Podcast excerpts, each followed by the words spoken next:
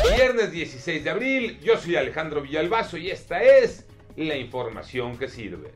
Son los planes del gobierno. Chiapas, Coahuila, Nayarit, Veracruz y Tamaulipas tendrán que regresar a las escuelas. También lo podrían hacer estados en semáforo amarillo, fue la noticia de hoy. ¿Para cuándo? ¿Qué dice López Gatel? Antes del 13 al 15 de mayo podrán abrir las escuelas de los primeros estados.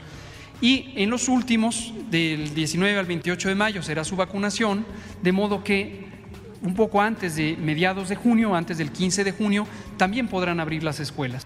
Una duda, ¿van a vacunar o no a los maestros de escuelas privadas? Una duda razonable por aquello de los médicos privados. Ya se dispone de todas las vacunas, como aquí se mencionó, es la vacuna Cancino, que solo requiere de una dosis y con eso protege. Eh, no nos vamos a, detener porque, repito, tenemos las vacunas suficientes. Incluye a escuelas públicas, escuelas eh, privadas.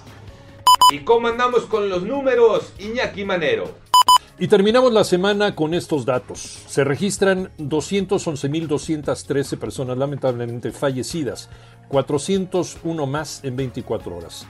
2.295.435 personas contagiadas, ya que en un día hubo 4.189 infectados. ¿Qué ha pasado con la tercera ola de contagios?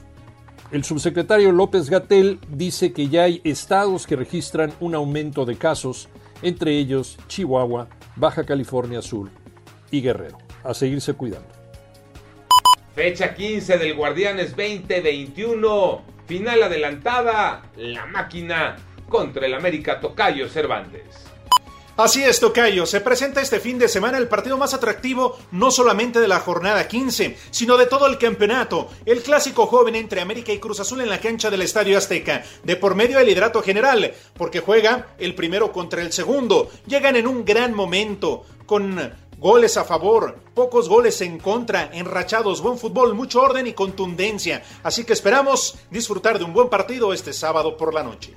Yo soy Alejandro Villalbazo, nos escuchamos como todos los días de 6 a 10 de la mañana, 88.9 Noticias y en digital a través de iHeartRadio. Pásenla bien, muy bien, donde quiera que estén.